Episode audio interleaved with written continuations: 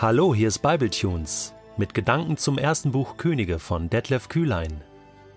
Der heutige Bibletune steht in 1. Könige 16, die Verse 21 bis 34 und wird gelesen aus der Hoffnung für alle. Nach Simris Tod gab es eine Spaltung im Volk. Der eine Teil wollte Tibni, den Sohn von Ginat, zum König machen. Der andere Teil stand hinter Omri, die Anhänger von Omri waren Tibnis Anhängern aber überlegen, und als Tibni starb, wurde Omri König über das ganze Volk.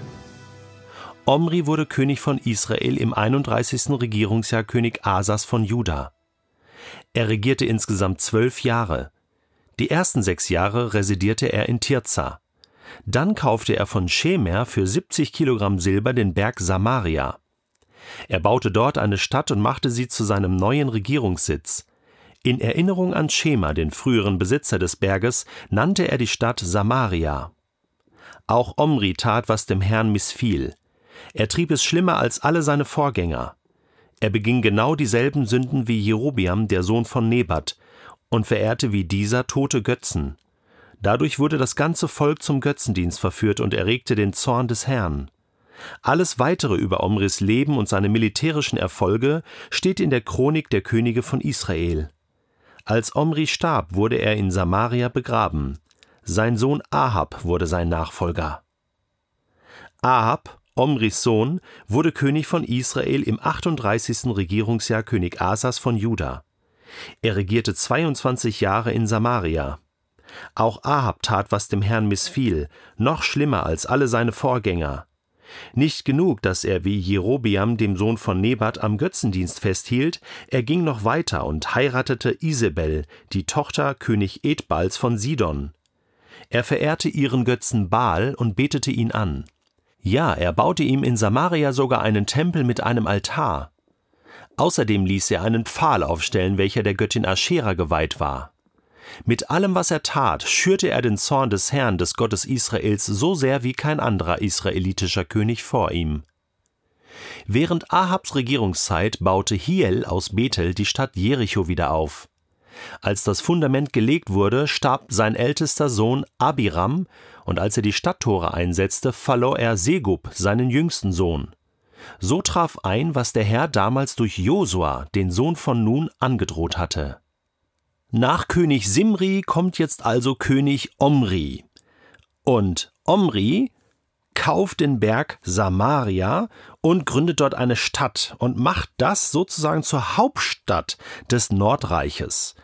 Seit der Zeit ist die Stadt Samaria Hauptstadt des Nordreichs im Gebiet Samaria. Also die Stadt und das Gebiet wird dann gleich genannt und Samaria ist deswegen wichtig, weil ja später auch die Bewohner dieses Landstrichs Samariter genannt werden.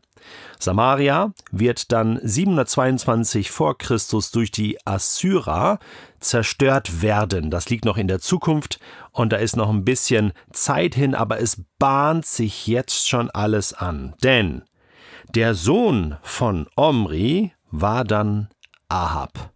Captain Ahab. Nein, nicht der Captain im, vom Film Moby Dick, sondern König Ahab. Aber die beiden haben Ähnlichkeiten miteinander. Die machten einfach, was sie wollten, und das wurde ihnen und vielen anderen zum Verhängnis. Ahab trieb es noch schlimmer als alle seine Vorgänger. Man fragt sich, ja, wie, wie kann man das noch toppen?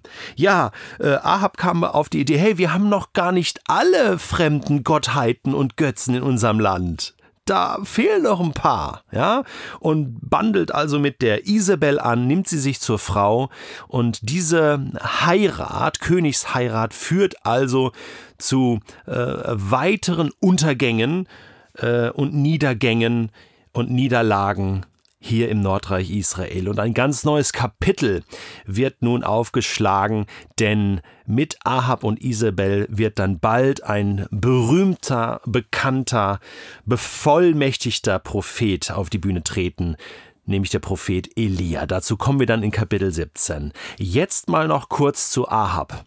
Also was Grundsätzliches. Er nahm sich zur Frau Isabel. Die, Kö die äh, Tochter König Edbals von Sidon, das sind die Phönizier.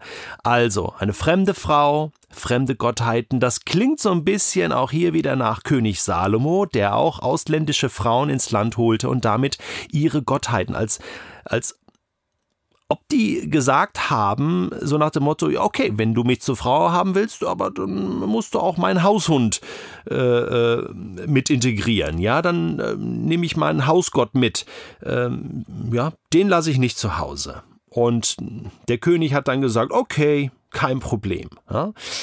Es ist spannend, was Paulus im zweiten Korintherbrief, Kapitel 6 ab Vers 14 dazu sagt. Macht nicht gemeinsame Sache mit Menschen, die nicht an Christus glauben und daher andere Ziele verfolgen als ihr. Oder haben Gerechtigkeit und Gesetzlosigkeit irgendetwas miteinander zu schaffen? Gibt es irgendeine Gemeinsamkeit zwischen Licht und Finsternis, irgendeine Übereinstimmung zwischen Christus und dem Verderben oder dem Verderber, irgendetwas, was einen Gläubigen mit einem Ungläubigen verbindet? Klammer auf, kurze Bemerkung, ähm, hier geht es nicht um ganz normale Beziehungen, die selbstverständlich gläubige Menschen mit ungläubigen Menschen haben, sollten ja sogar haben müssen. Liebe deinen Nächsten wie dich selbst und ich pflege tiefe Freundschaften und Beziehungen und auch geschäftliche Beziehungen zu Menschen, die nicht an Gott glauben.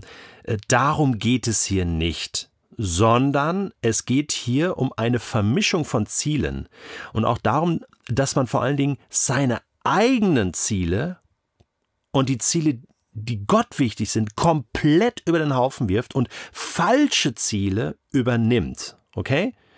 Und deswegen soll man achtsam sein. Okay, es geht weiter im Text. Klammer zu. Was haben Götzenbilder im Tempel Gottes zu suchen? Und dieser Tempel des lebendigen Gottes sind wir, denn Gott hat gesagt, ich will in ihrer Mitte wohnen und bei ihnen ein- und ausgehen. Ich will ihr Gott sein, sie sollen mein Volk sein. Deshalb, so sagt der Herr, verlasst jene Leute und trennt euch von ihnen, fasst nichts Unreines an, dann werde ich euch annehmen und werde euer Vater sein, und ihr werdet meine Söhne und Töchter sein. Das sagt der Herr, der allmächtige Gott. Es gibt also irgendwo einen Punkt, wo wir als gläubige Menschen sagen müssen, Moment, hier gehe ich nicht einen Schritt weiter, sonst muss ich alles verlassen, was Gott und mir wichtig ist. Und, und das gilt natürlich für die Frage einer Partnerschaft, für eine Ehe.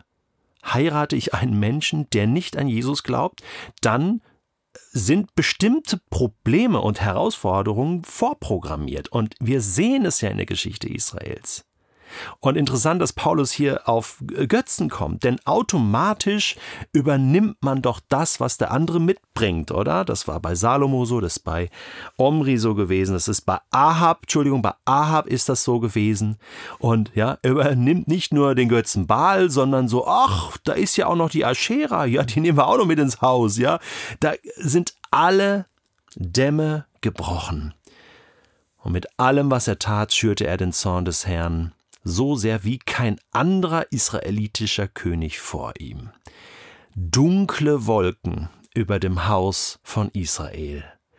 Und als ob das nicht noch überhaupt genug wäre, heißt es dann in Vers 34, während Ahabs Regierungszeit baute Hiel aus Bethel die Stadt Jericho wieder auf. Ja, ja, Wahnsinn. Also, Wusste der nichts von dieser Prophezeiung aus Josua 6, Vers 26, als äh, Jericho niedergebrannt wurde, sprach Josua einen Fluch aus und sagte, die Strafe des Herrn soll den treffen, der diese Stadt wieder aufbaut. Das war die erste Stadt, die Israel erobert hatte und äh, niedergebrannt hatte. Und dann sagt er weiter, wer das Fundament legt, muss dafür mit dem Tod seines ältesten Sohnes bezahlen. Und wenn er die Tore einsetzt, wird er auch noch seinen Jüngsten verlieren. Der Herr stand Josua zur Seite. Und genau das schlägt Ahab jetzt hier in den Wind. Ja? Und da merkt man, der, äh, totaler Kontrollverlust. Dem war völlig egal, ja, das kann schon ein, jemand gesagt haben, Josua, ha, wer ist Josua? Ja, ich mach das hier, ich hab Baal und, und Aschera und alle anderen auf meiner Seite. Äh, ja, und, und der arme Hiel, der aus Bethel kommt und dazu verknackt wird, hier das Fundament zu legen und die Stadttore einzusetzen und zwei Söhne verliert. Äh, das sind Kindesopfer für Baal und Aschera, das behaupte ich hier. So tief war Israel gesunken, so tief war Ahab gesunken. Schlimmer geht's nimmer.